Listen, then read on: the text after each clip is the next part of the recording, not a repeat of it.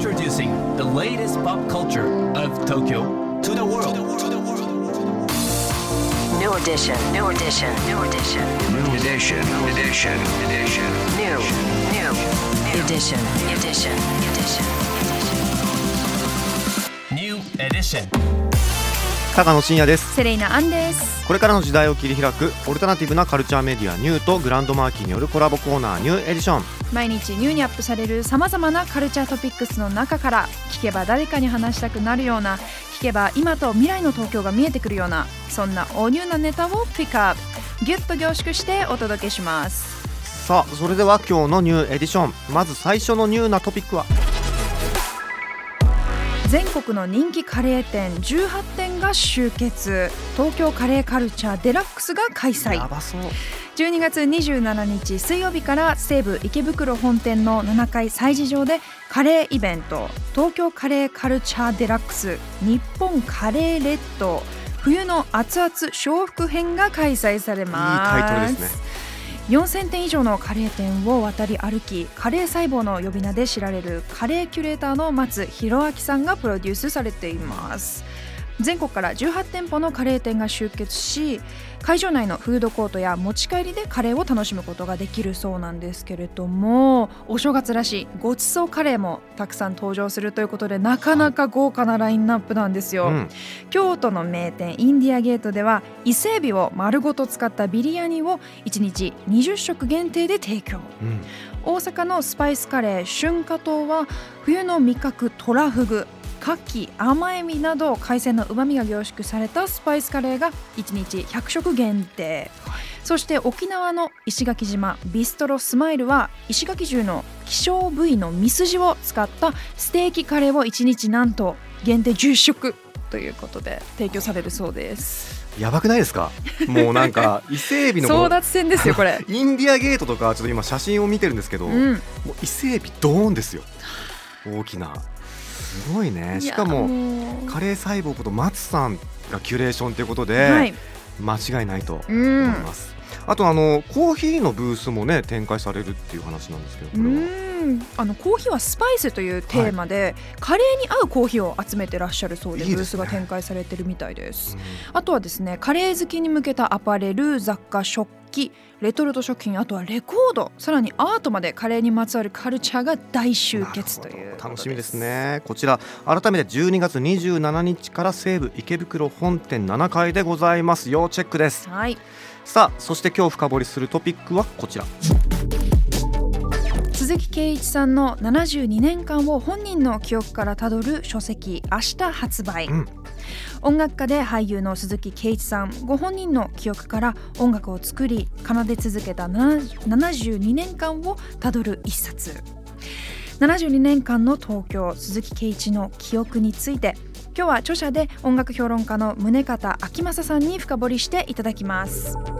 高野さん、セレイナさん、リスナーの皆さん、こんにちは。音楽評論家の宗像明正と申します。今日は私から明日発売になる72年間の東京鈴木圭一の記憶についてお話したいと思います。この本はですね、日本現存最古のロックバンドと言われるムーンライダーズというバンドがあるのですが、そのフロントマンである鈴木圭一さんの半世紀以上にわたる音楽活動をご本人に25時間以上のインタビューをして、す、えー、べ、ての活動を追った書籍です。この本が生まれる経緯としましては、鈴木圭一さんに関しては、書籍という形ですと、1989年に一冊、書籍という形では一冊だけですね、本が出ているのですが、その活動をまとめた、まあ、現在に至るまでの本っていうのがずっと存在しなかったんですね。で、今回はですね、その、圭一さんの1970年代初頭からの、はちみつパイというバンドの活動から、えー、そこから映画音楽、CM 音楽、ゲーム音楽と仕事をすべて追いかけていく書籍として34年ぶりの書籍として作らせていただきました。まあ、ケイチさんの音楽の魅力っていうのはやはり多面性というところに尽きるんですね。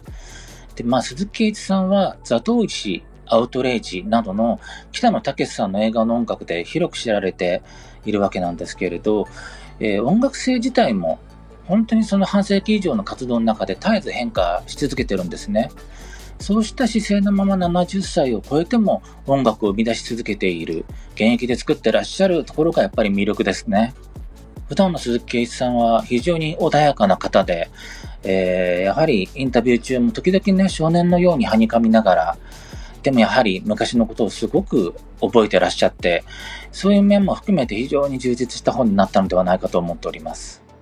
あの、鈴木さんがかつて70年代に在籍したはちみつパイというバンドは、ハッピーエンドと並んで日本語ロックを作ったと言われるバンドの一つなんですね。そういうところからずっと活動されているというのがこの本にまとめています。最もあ衝撃を受けた作品っていうのは、1991年に鈴木白書というソロアルバムが出てるんですね。当時私は19歳でして、で、そこではこう男の情けなさ、弱さが描かれてるんですね。でも、サウンドに関して言うと、台湾の少数民族とレコーディングしたり、あるいはロンドンに渡って5人のプロデューサーと録音したりするんですね。そういう多面性だったり多層性みたいなものっていうのが非常に衝撃的で、はっきりと今も覚えていますね。やはりあの、鈴木圭一さんの音楽っていうのは、その時代時代の最先端の音楽を取り入れてはいるんですけれど、やはり楽曲としての強度っていうのも非常に高くて、今聴いても古びない魅力っていうのを話し続けているなっていうのは今回改めて思いました。ぜひ明日発売となる72年間の東京鈴木圭一の記憶お手に取ってみてください。以上、宗方明正でした。宗方さんありがとうございました。いや著者ご本人からコメントいただきましたけれども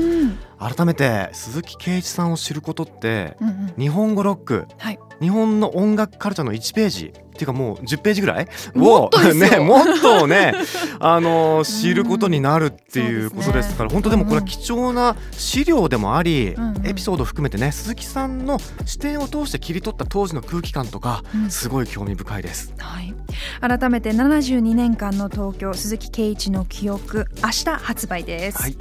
そして今日紹介した情報はカルチャーメディアニューで読めるのはもちろんポッドキャストでも聞くことができます。目でも耳でもあなたのライフスタイルに合わせてチェックしてください